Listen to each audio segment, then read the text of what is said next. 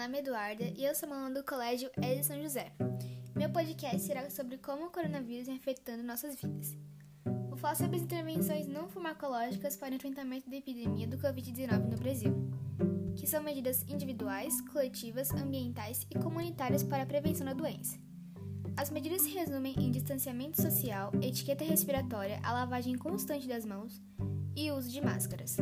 As medidas ambientais se referem ao arejamento e exposição solar de ambientes e à limpeza rotineira de ambientes e superfícies. Todos os dados citados são de um artigo científico do site Cielo Saúde Pública. O isolamento social, consequências na saúde mental e enfrentamento de estratégias.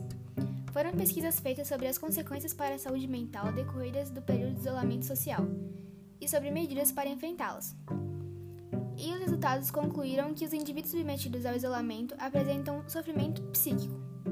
Os dados são provenientes do site Pesquisa, Sociedade e Desenvolvimento.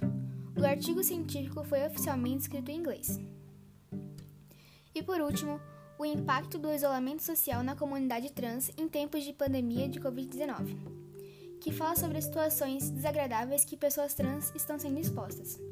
O estudo busca oferecer subsídios para vincular uma percepção favoreça uma gestão ético-política da pandemia, onde incorporam as vozes de pessoas transexuais ligadas ao ativismo trans, para poder representar uma inflexão no processo em curso de institucionalização da desigualdade. Os dados citados também são de um artigo científico do site Cielo Saúde Pública.